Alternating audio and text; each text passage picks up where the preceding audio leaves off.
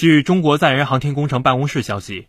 在神舟十三号载人飞船与空间站组合体成功实现自主快速交会对接后，航天员乘组从返回舱进入轨道舱，按程序完成各项工作后，翟志刚开启天河核心舱舱门。北京时间二零二一年十月十六号九时五十八分，航天员翟志刚、王亚平、叶光富先后进入天河核心舱，中国空间站也迎来了第二个飞行乘组和首位女航天员。后续航天员乘组将按计划开展相关工作。